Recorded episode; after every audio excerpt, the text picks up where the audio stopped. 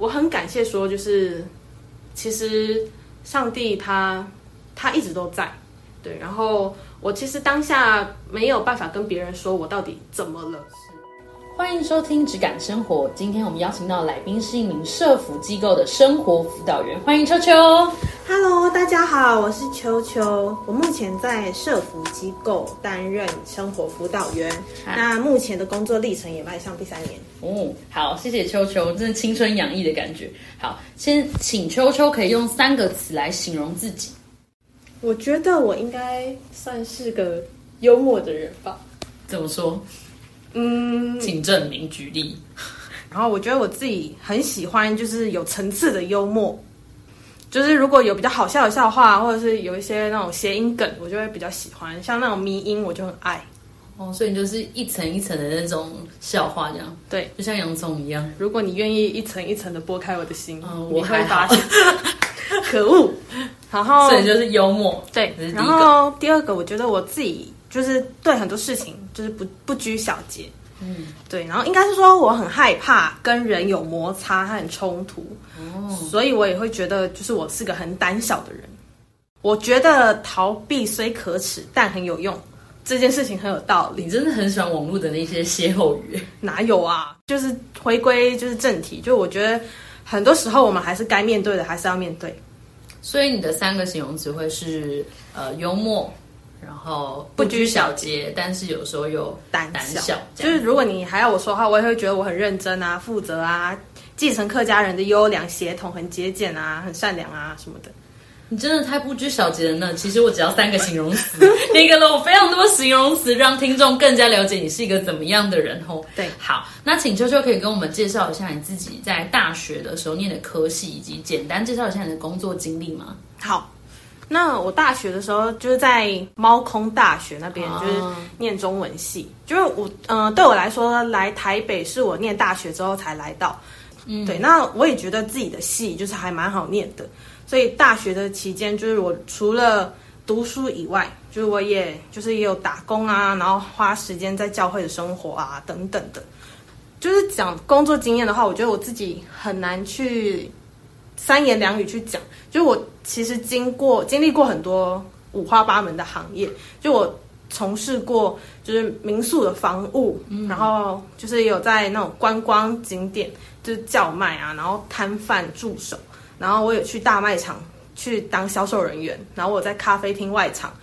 当过外场服务人员，然后也有在学校行政单位当工读生，然后也有在学术单位去做兼任计划的研究助理，然后我有在企划出版社的企划部攻读，然后我有去那种护理学会去当助理之类的。但我必须很诚实说啦，就是即便我做过很多这样子的可能兼职啊，或是攻读，可是当我真正要踏入职场，就是那个心态的转换，其实远比我想象的大很多。所以你刚刚讲的那些工作经历，比较都是大学的时候兼职的工作这样子。虽然攻读很时间很长，但是进真的进到职场，真的毕业之后又是另外一回事吼。那我们可以请问一下球球，那你当时候是会怎么样进到这个社服的领域？因为你说你是中文系嘛，那你怎么会跨到这个领域呢？嗯，其实我在就是即将大学毕业的时候，我我其实没有很焦虑，说我要从事什么样的行业，我要进到什么样的领域。就是现在想想，很有可能是因为我过去接触过很多，就是呃接触过一些啦，就是不同领域的行业，所以其实面对工作的选择，并不会那么的未知。对，但是我也会想要考虑把我自己所学的专业和未来的职业去做连接。那而且到大四下学期的时候，我也因缘际会下，我进到就是一家出版社那边攻读。那我身边也有系上的好朋友，他已经规划好大学毕业后要去出版行业。所以我大四毕业的那一个暑假，我就还是留在原本的出版社攻读。那我同步就是开始写履历，然后投履历。那我也把我求职的方方向就是放在跟上帝的祷告里面。我跟上帝说，我不管去哪里，我都希望上帝可以带我到他希望的职场。然后更重要的是，我希望我自己的行业是可以成为别人的祝福这件事情。嗯，对。那当时我就是在投履历的时候，我在求职的时候看了一些机呃出版，除了看出版社机构，我也有看一些社服单位。是，但我那时候投社服单位，其实应该是说，我觉得职涯是一个很广泛的领域，就是我要怎么去设限，因为我不可能就是像大海捞针一样，就是哦每一家公司都看，然后每一家公司都都去投履历，然后每家公司都去面试，这样是太耗时太耗时间了。你没有方向这样子。对，没有方向。然后我也觉得说，有一些比较单调，或者是说，嗯，比较入门的、入门的，例如说，可能，嗯，我怕这这句话不是说就是这个行业不好，我只是觉得说，例如说，可能比较像是那种比较基本行政啊，或是行政助理这种，就勇敢的讲吧，我就是行政。不哦，我觉得像行政这种东西，就是这个行业也是很需要一些比较特定的人才。对对，没错。那我觉得就是我可能比较喜欢有变化的，对我喜欢有一些变化性的，或者是有一些呃议题性的，所以我那时候就也没有多想，我就脑海里面就是浮现了 NGO。我们常听到的单位，可能就像是什么市长会啊，或者是呃什么某某基金会啊等等的，就是我我那时候心里的方向是这些，所以我其实也有看这些职缺这样子。我我其实那时候也不太了解这些单位在干嘛，但我就是先去看一下他们开的职缺，然后他们写的工作内容，所以我那时候就这样子去投履历，这样。然后你在一零四上面就开始找社服机构。然后很快就找到现在这个工作吗？我那时候找社服机构，其实还蛮快，我就找到这个我现在工作的这个机构。就是因为我那时候其实发现社服机构，其实讲实际一点，就是你很多他们很多需要的人才都会是社会工作背景是毕业的，不然就是跟教育有关，或者是跟社反正就是跟社会社科社科院或者社会系那些有关的。对，那其实对我来说，我的学历一方面。比较不符合他们的那个要求，会有点不太敢去尝试。对，然后那时候就也有看出版社嘛。那原本攻读那个出版社，他也有希望我可以转正，可是因为他们开的职缺就是嗯不是我期望的。对，然后可能我也会考虑到说，哎，我我其实就是离乡背景在台北，我也有需要就是负担一些比较大的开销。对，那我的薪资上面我也是一个。嗯，考量。对我希望说，可虽然说初出社会，我没办法要求说，哦，我薪水一下就要很高，可是我觉得就是至少要有一个数字，嗯，对，所以我也就是放在心里，对，然后去做挑选，就是包含我原本的出版社，其实我另外又投了一家出版社的活动企划，然后两家的社服机构，对，那其中一个就是我现在工作的这个这个机构的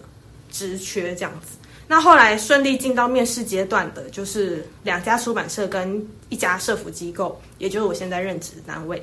那其实说起来，我觉得上帝的节奏很刚好，就是考量薪资还有工作部门，就是我我还是婉拒了当时我攻读的出版社，所以现在就剩下出版社 B 好了，我就简称它出版社 B，然后还有基金会 A 在 PK 是。那很巧的就是这两家在第一次面试以后，他们都告诉我说会有第二次的面试，那请我回去等通知。那我在等通知的时候，就有一天就是教会有一位叔叔，他就问我说，我是不是有去出版社 B 面试？嗯，然后他就跟我说，出版呃出版社面试的主管跟他是认识的。哇，对啊，我就想说哇，也太巧了吧。然后他就是来打听我的消息，就是可能想要知道我，对对对，就是可能。日常生活的的一些个性啊，或者什么的，对。然后我想说，我平常做人应该也不会太差吧？对，所以我觉得我应该很有机会，就是可以通过面试。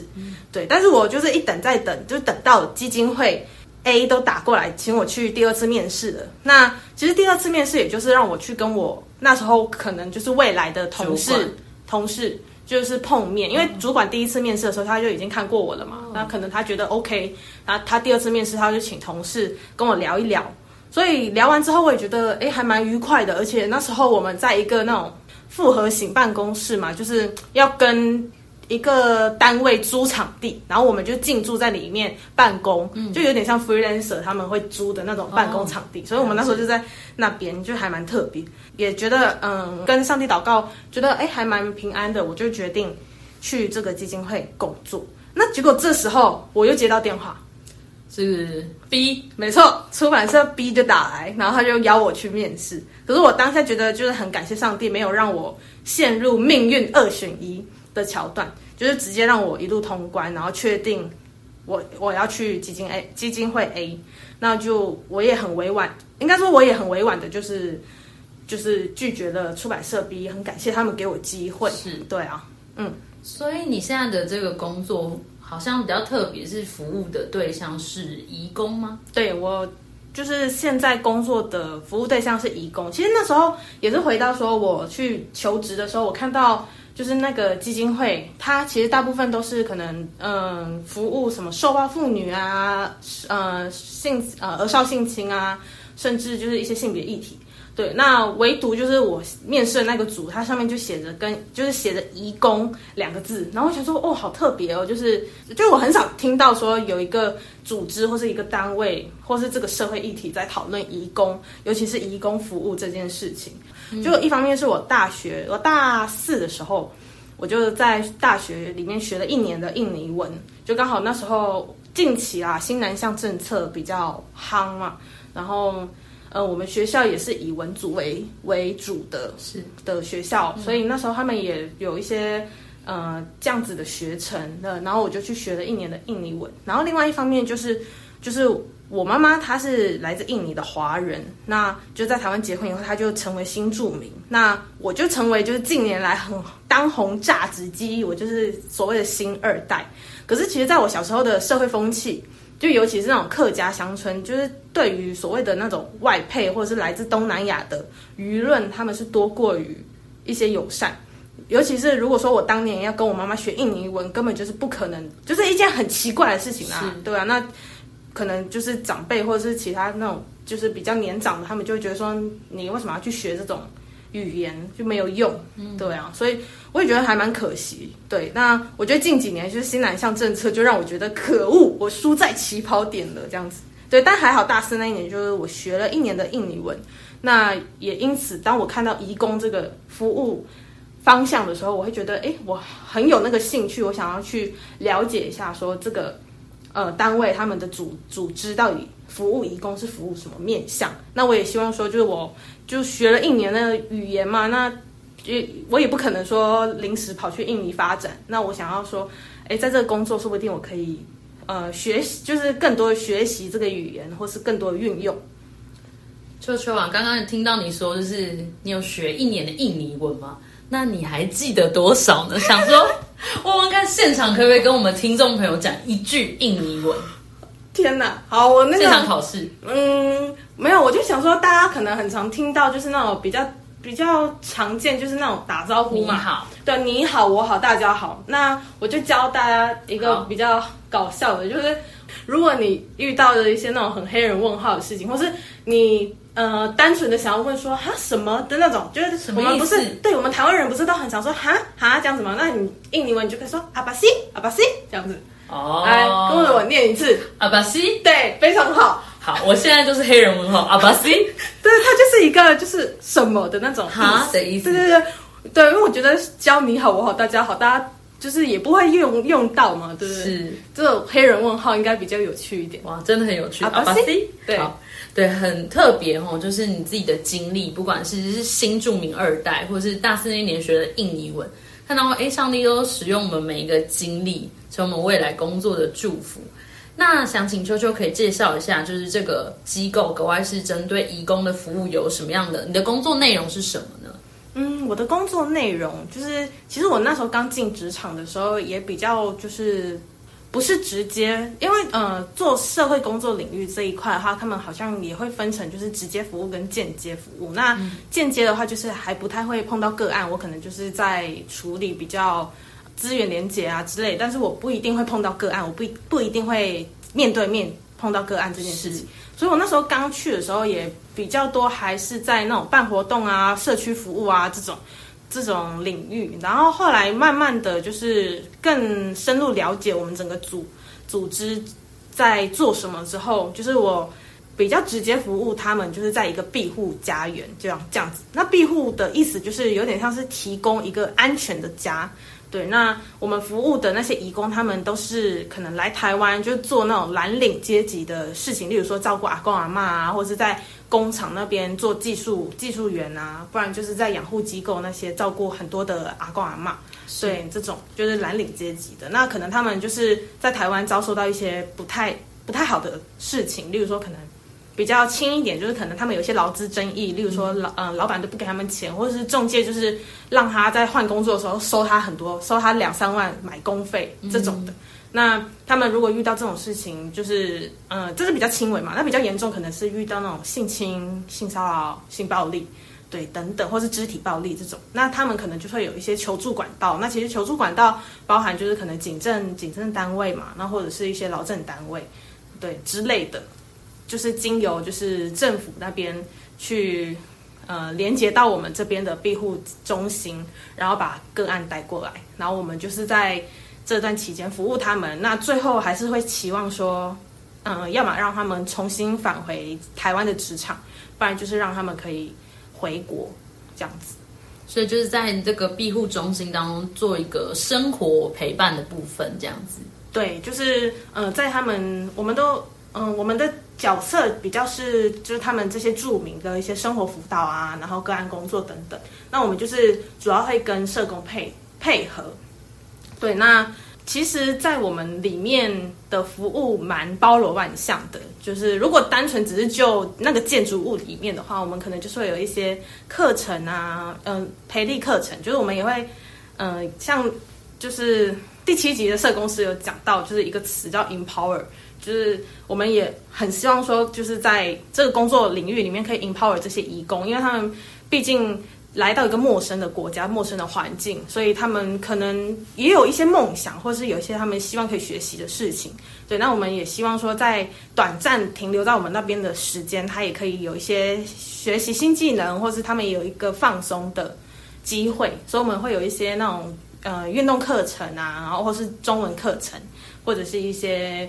嗯，记忆课程，例如说什么缝纫啊、烘焙啊等等的，就是很希望说可以让他们重新找到他们的兴趣，或者是说他们可以在当中被疗愈这样子。那在当中培力的过程当中，有没有什么一些所谓的 feedback？就对你来说，就是或者对你的同事来说，在工作当中他们的一些成长、学习，让你们感到很开心的事情有吗？我觉得。嗯，我这边分享一个好了，就是，嗯，因为我们我们除了就是在服务在庇护中心里面的个案之外，我们也有服务一些就是嗯所谓社区型的个案，就是移工。其实移工不是只有在建筑物里面的那些移工而已，就是我们还是有很多就是可能就是散落在就是全台全台北市全就是移工们。对，那我们也希望说，就是我们的触角可以。更广可以更广，那我们就是有办一些课程。那会办课程原因是因为，就我们呃有一次有一年我们就办了一个算是节庆活动，就是刚好那时候正逢就是五六月嘛。那呃印尼他们有开斋节，然后菲律宾他们刚好也是独独立纪念日，然后菲越越南跟台湾就是端午节，所以我们那时候就是结合这个节庆，我们就办了一个有点像是嘉年华会的那种活动。然后那时候就是。这一群个案，就是我们都称个案说姐妹嘛。那他们这群姐妹们就是很大方异彩，因为我们有一些什么走秀啊，那种那种表演，然后他们就是每每一个国家，他们都非常极力展现他们各国的那些特色。然后有一些就是他们可能就是嗯很会化妆，然后很会服化，然后走秀就是看起来就是真的是很专业级的这样。是对。那那时候有一个印尼个案，就是他后来给我们一个反馈，就是说就是他。很希望说他返回母国的时候，他可以就是创业。那他也希望可以走，就是有点像是新娘秘书那种，就化妆、彩妆有关的。对，那他也觉得说台湾的其实彩妆的技巧，或者是彩妆的那些风格，就是在印尼其实很受欢迎。可是他觉得在台湾很可惜的事情是没有什么单位，或是没有老师，就是他们有这样子的资源，可以让这些义工他们可以去上课，可以去进修。那我觉得我们就是也是看到他们的这个需需要，所以我们就是也很努力的去拉一些资源，然后也刚好遇到了很有心的老师，就是他们愿意就是在礼拜天的下午的时候开课，那让这些姐妹们她们可以来上课。然后这些姐妹们就是她们其实真的很不容易，就是她们的工作环境是说。一个月他们可能就只休一天，嗯，对，然后他们其他可能二十九天的时间，他们都在家里照顾阿妈、照顾阿公。那他们唯一休息那一天，他们可能就会特地跑到我们上课的地点，然后去上去上课。对，那我们甚至最远的有从台中来的，哇。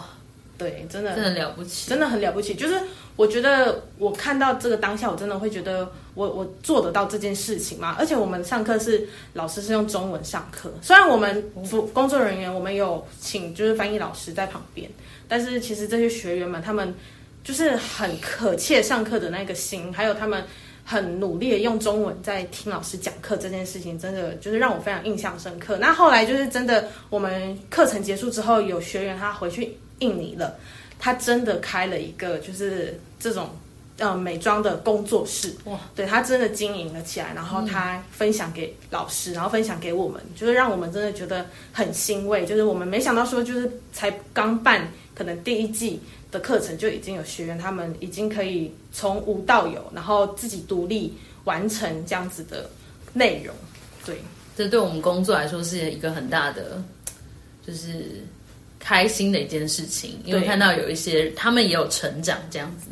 那你自己觉得在这一份工作当中，你觉得你需要什么样的特质吗？我觉得我我觉得特质哦，就是第一个，我觉得想我是想到热情，可是我仔细想想，就哪一份工作不需要热情？嗯，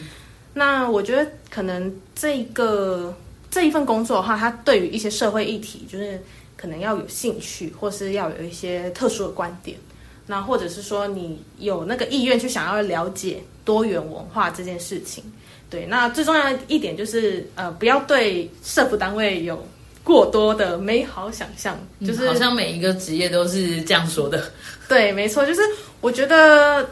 就是这个工作可能会有很多就是很细细琐的一些事情。就你还是得去处理，得去面对，那其实比服务个案还要更麻烦、更琐碎。行政的事情吗？对，我觉得行政的事情真的还蛮繁琐的。是，可是我觉得在服务个案当中，会有很多呃无法去臆想的一些发展。对，这些是你没有办法先去设想的。对，但是你如果愿意去学习，或者是你愿意去面对它，然后可能。你会学习到很多，就例如说，可能像服务个案的时候，我们会因为有一些个案，他们可能会有一些司法的纠纷，或者是他们有一些疾病，对，那可能你在假设在司法纠纷当中，我我觉得我在这个案的身上，就是在个案们的身上，我学习到了很多可能跟劳基法、跟就业服务法等等就是相关的，对，那可能像我们比较特别，我们服务一些人口贩运的，那我们可能就会针对这样子的领域。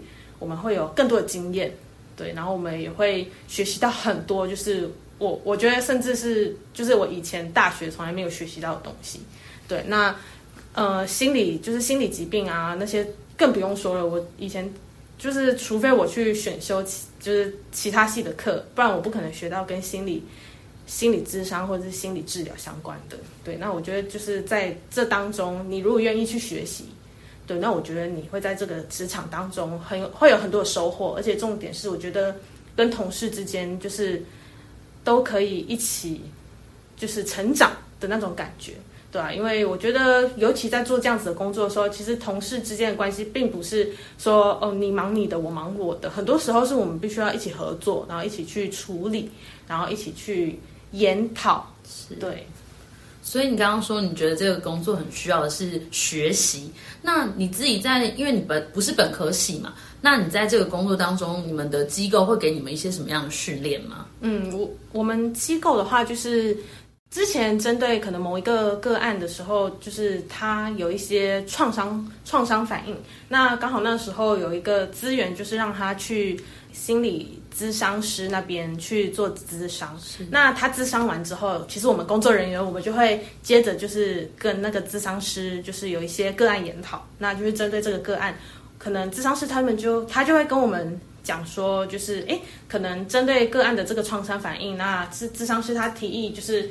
呃方法 A，然后看能不能够减缓他的创伤反应，哎。发现可以哦，那可能他就会进到下一步。那如果不可以的话，那我们就换另外一个方法。我觉得这就很像在做实验，嗯，就就是在个案研讨当中，很像在做实验。对，那就是我们就是一步一步的去探讨，说什么样的方法是可以帮助这个个案去恢复到他原呃，应该说恢复到最接近他起初的那个状态，这样子。那除了就是呃跟智商师的个案研讨之外，我们也会有团队内部的一些。就是工作工作训练是对，那因为针对不一样的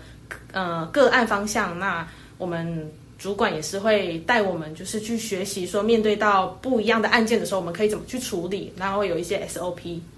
对，看来这个工作真的很像你刚刚一开始说的，就你是一个很不想要。做重复性工作的人，你喜欢有变化的，就感觉这个工作天天都很有变化哈。而且每个个案都非常的不一样。没错。那你自己在工作的时候，你觉得有什么印象深刻的事情吗？就是在我刚入职，然后刚进到就是庇护中心工作没多久的时候，就我那时候也不知道为什么那一天，就是我其他同事们都不在办公室，然后就剩下我嘛。对，然后那时候我们有一个个案，他的他就是因为被。之前是被，嗯，应该是被雇主性侵，对，然后他就是产生了一些创伤反应，对，那，嗯，我们那时候为了要保护就是个案，那因为除了他之外，我们其实在呃家园里面，我们也有其他的个案嘛，那为了就是避免就是自伤或是伤人的情况，我们也就是除了让他有一些医疗上面的医疗协助。它之外，就是我们也把一些就是呃会伤害人的，例如说刀啊，或者是呃美工刀、剪刀、菜刀什么的，我们都把它用完之后就收起来。对，那那一天早上，就是可能嗯其他国家的个案不知道讲了什么，好像可能就讲到“老板”两个字，就是关键字。对，然后那个有创伤反应的个案，他就突然就好像被打开了一个开关一样，他就整个人压起来这样子。对，然后。我不知道他从哪里，他应该是自己有一把水果刀，嗯，对，然后就他就拿出来，然后再挥舞这样子，对，然后我觉得我当下想说，哦，我该不会要殉职了吧？然后可是我当下就很像那个，就是不知道大家有没有看过《侏侏罗纪世界》，然后里面那个男主角不是要那个驯服那个迅猛龙，就是那三只，对，那三只迅猛龙，就是我觉得我当下很像男主角，就是我就是要。跑过去驯服他，我就我就跟他说：“我说你冷静，就没事没事。”然后我劝他，就是把刀子先放下，这样子。对，那还好，就是我觉得可能个案他真的是一时的那个情绪上来，对，那他就是我觉得他可能潜意识里面也知道说他这样子是很危险的，所以他赶快把就刀子一丢之后，他就他就晃走了，就是就可能去冷静，或者是去其他地方发泄他的情绪。对，那就是我也才因此就是保护了其他人，然后保护自己，就脱离这个险境。然后我当下其实也有告诉就是主管，告诉同事这样子有这样的情况发生。那我觉得当下就是我现在想起来就觉得说哇，就是我觉得我当下好有勇气，真的。我当下其实一点害怕的感觉都没有，可是我就担心说就是其他的个案会受伤，然后我担心他伤害他自己。对啊。感谢主哎，真的，因为你一开始说你是一个很胆小的人，但在这件事情上面，为了保护其他个案，也保护自己不要那么英年早逝哦，就非常勇敢。对 这个工作，其实很多时候是会看到一些比较负面啊，或者是一些比较悲伤的事情。那你自己觉得，在信仰的过程当中，对于你工作，或者是对于你陪伴这些个案，有没有什么帮助呢？我也想到说，我就是之前。有带另外一个个案，就是他之前的工作，就是导致可能工作环境太过怎么形容？脏乱吗？对，他太过脏乱，就是他之前的工作环境太过脏乱，然后导致他就是身体的健康状况出问题。他那时候就是感染了肺结核，嗯，对，感染肺结核，但是就是还好，就是非传染性的。然后，而且他就是一个，我觉得他是一个个性很好的。个案，然后他那时候知道这件事情的时候，他也就是接受，就是呃台湾的一些常规性的治疗，例如说可能卫生所那边的追踪啊，然后每天服药什么之类的。那他后来就进到我们的安置体系里面。对，那那时候就是协助他要去美和工作的时候，就是也是想说，其实有肺结核这件事情，而且他那时候没和工作的时候还在治疗，只是他快要结束了。嗯，对，只是他就是我很怕说就是这样子会害他没有办法找到工作。那其实蓝领移工如果他们在期限内没有找到工作，没有什么。理由的话，他们就是必须必须得返国，是对啊。那其实对他来说，就是还蛮弱势的一个处境。对，那那时候我们就是呃联系到一位，就是联系到一位中介嘛。那我们就后来就去，我后来想到就是树林工业区那边，就是某一间工厂，然后去面试。那那时候就是我带他去，那其实他也，我觉得他是一个很乐观的人，他就会说，就是如果说工厂。就是目前没有办法接受他有肺结核，或是要治疗肺结核这件事情，会有担忧的话，那他可以接受没有关系。这样对。那那时候我们遇到了还蛮好的中介，就是呃中介他就是因为通常啊，就是市场上面就是中介他其实如果带义工去面试，他其实不太希望我们这种就是安置中心的工作人员一起陪同，就是他们可能会有一些戒心，就想说。嗯，不知道我们就是他们可能有一些线下交易啦，我不知道，反正就是他们不太希望我们可以就是一起进去。但是那一天就是那个中介，我们第一次见面，可是他就他就说我跟他一起进去，然后他就跟那个工厂里面的人说我是他同事，这样子就是也不想也也也不用太多解释这样子。对，然后我就进去里面，然后陪个案，然后嗯口试面试，就一路上都很。顺利，因为我嗯那个个案他必就是他自己的口语表达啊，或者是他一些呃工作经验，其实都很很好很优秀，而且我觉得他就是一个给人一种很可靠，就是很很值得信赖的那种气场这样子，对我就觉得说哇就是好顺利哦，就是感觉就是一关接着一关破关斩将，对，那其实感觉胜券在握了嘛，就是感觉这个工作就要到了手这样。对，然后后来就是我们面试完、口试完之后，他就去上厕所。那上完厕所的时候，他出来的时候，他就跟我说，他忘记就是要跟就是中介还有跟工厂说他有肺结核这件事情。然后我当下就觉得哇，这是出事了。刚刚印尼的那句话，阿巴西，就我觉得出事了啊，肺这样子。然后我们两个就很忐忑，你知道吗？就是呃那时候在工厂门口，我就很。很差，然后我就跟中介说：“我说很不好意思，就是就是我们有一件事情，就是刚刚忘记跟工厂讲，就是嗯，这个个案他之前的工作的关系，所以他肺结核，就是但是不是非传染性的，但是目前就是因为要接受就是卫生所那边的追踪治治疗，所以他必须每天有卫生所的人要去到他面前拿药给他吃之类的这种。”对，然后中介其实当下听到时候有点傻眼，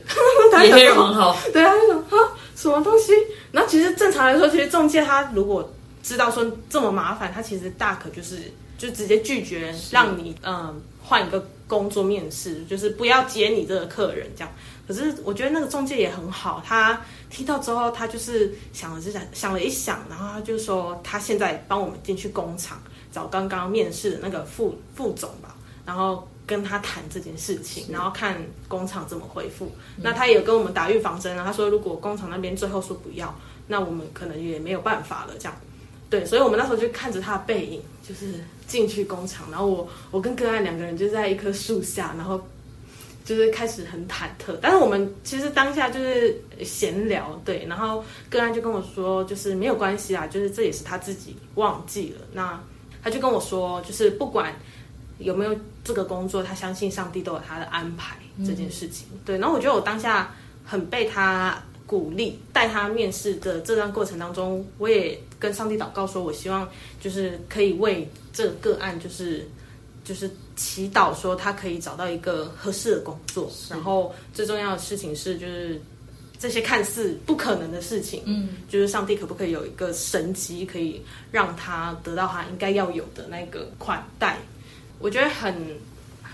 怎么讲，就是那心里很五味杂陈啊，就会觉得说，就是他得肺结核，又不是他自己招惹的，嗯，对，那为什么？对啊，那为什么好像就是很难被社会接受？对，那后来中我们就是在外面度日如年吧，然后后来中介终于出来了，然后他竟然跟我们说，就是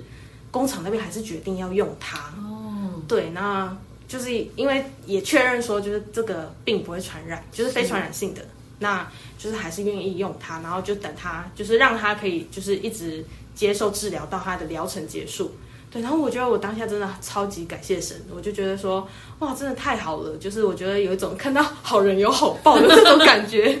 对啊，我觉得哇，就是我当下真的跟那个个案就是发自内心的就是在开心，然后在欢呼这样子。然后我觉得中介也就是觉得哇，不可思议，真的是想不到，就是工厂那边会同意说好，就是让他来。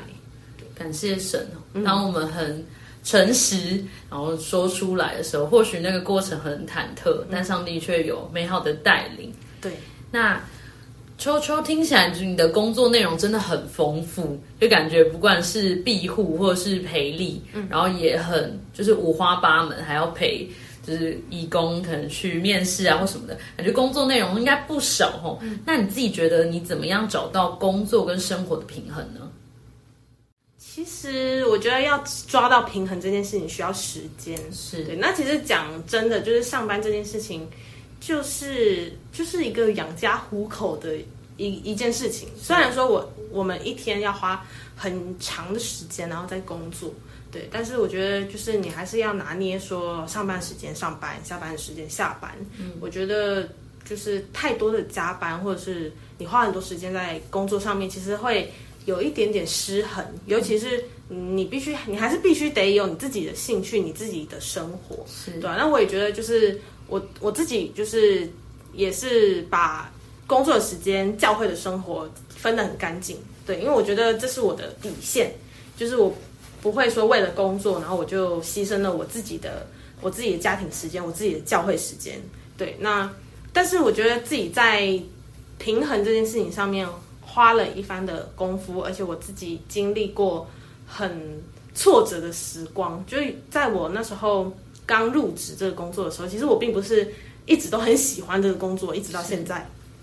我那时候工刚工作刚入职大概三个月的时候，我真的觉得超想离职。对，一方面是我觉得我那时候要接受工作这件事情。就是还蛮困难的，因为我觉得，当我一工作了，我就要工作到六十五岁。那如果说我现在二十三岁的话，到六十五岁，我还有四十多年的时间，我要工作，然后我每天花八个小时的时间在一个工作岗位上面，好痛苦哦。然后很想退休，是很想退休。就就是我一工作的时候就觉得我想退休，对，然后我就觉得哦，真的很难。我就我觉得，与其平衡工，问我平衡工作，我觉得不如 平衡就是。我工作的心态就是，我觉得那时候我花了很多时间在这件事情上面琢磨，对，然后后来就是一直到我工作三个月的时候，我觉得在这段过程当中，其实我很像一棵树苗嘛，就是一直被拉着长大这样子，对，因为我觉得那时候毕竟我进到了一个我不熟悉的行业里，然后很多可能很基础的事情，那可能我也不太了解，毕竟我我没有。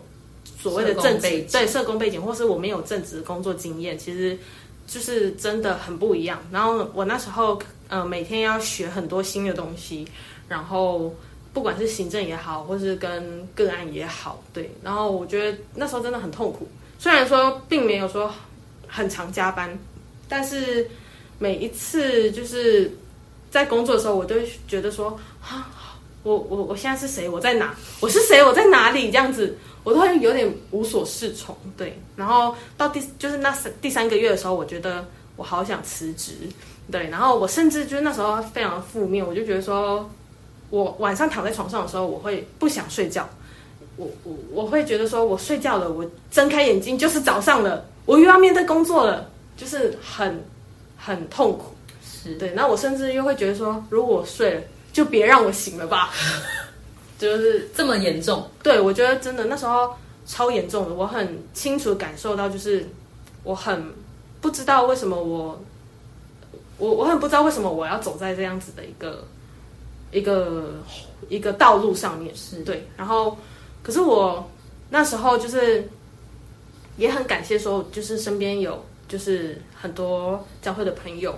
就最重要的事情是我当时候真的会觉得说。我不知道我要把这些事情跟谁讲，因为我觉得其实没有一个具体的事情让我心态发生这样子状况。我觉得很重要一点就是我现在走在一个很嗯很漫无目目标的一个广场，一个旷野里。对，然后我就想到说，就是圣经里面有讲到说，就是那时候上帝他就是带领以色列人要出要离开埃及，就就是离开埃及国的统治嘛。对，那其实当以色列人他们离开之后，他们其实进到的是旷野，旷野就是放眼望去什么都没有嘛，然后就是又很痛苦，你要一直走路，一直走路，你你很难走回头路了。对，那那时候走在旷野的时候，我觉得我自己那时候的心境很像这样。我当当下的时候就觉得哦，好痛苦。可是我后来想想的时候，就觉得说那是旷野。我很感谢说，就是其实上帝他他一直都在。对，然后我其实当下没有办法跟别人说我到底怎么了，是对。那很很多时候就是我觉得我就是一直哭，然后一直哭，然后醒来之后，然后又强颜欢笑的去上班，然后想着说哦，我好想离职这样子。但是其实想离职并不是解决他的方法。其实我潜意识知道这件事情，所以我我没有做这件事情。可是我就觉得说我不知道我要怎么去平衡我工作的那个心态。对，那那时候就是很感谢身边的，就是不管是教会的朋友也好，就是为我祷告。对，然后更重要的事情是我知道我当下没有什么方法可求，我只能求上帝帮助我救我这件事情。对，那其实以色列人他们走在旷野里面，不是代表说他们被上帝丢弃，是其实很重要的事情是上帝跟他们同在，是带着他们走，而且就是太阳大的时候，上帝还遮荫，然后晚上冷的时候，然后上帝还帮他们生火取暖。对，所以我觉得自己很被鼓励这件事情，而且重重点是走出旷野之后，其实那个才是重点，就是他们会进到上帝所应许他们就是那个美好的地方。对，所以我觉得当我走过那一段时时光，现在回头去看的时候，我发现那就是旷野。如果我没有想办法靠着上帝走过那一段时光的话，我我觉得我就是一个失败的人。就是我我觉得如果我那时候就是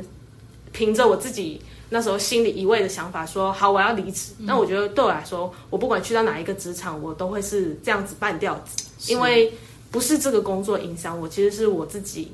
嗯，不想工作这件事情影响我。对啊，所以我觉得就很就是很被这个经历就是提醒说，就是我应当时时刻刻，尤其在这种职场，在这种社服体系下，我应该要依靠的不是呃不是。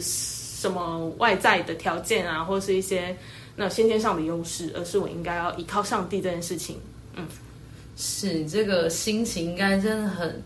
能够成为很多就是刚开始工作的人的祝福，因为应该每一个新鲜人都是这样想的，应该都很想离职，很不想工作这样子。最后，想要请秋秋给想要进入社服机构领域的朋友一些建议或鼓励。我的建议呢，其实我觉得。就是我很幸运，在这个职场环境里面遇到了就是好的同事，然后甚至就是好的嗯主管，然后我觉得也遇到很多好的个案。对，就是不管这些个案他们呃带给我的是欢笑，还是带给我的是气愤，还是带给我就是无奈这样子。但是我觉得就是好的同事，然后可以一起并肩作战很重要。对，然后虽然说在这个领域，就是我觉得嗯实际面啊。加班的制度，就加薪的制度呢，就是没有那么的优渥，是对。但是我觉得，就是我我我觉得至少我现阶段可以很，就是很分明的说，上班就是上班，下班就是下班，就是我不会被这个工作过多的绑住。嗯，对，我觉得这是一个界限啊。对，然后我也就是鼓励说，就是针对可能这类型的服务个个案，虽然我们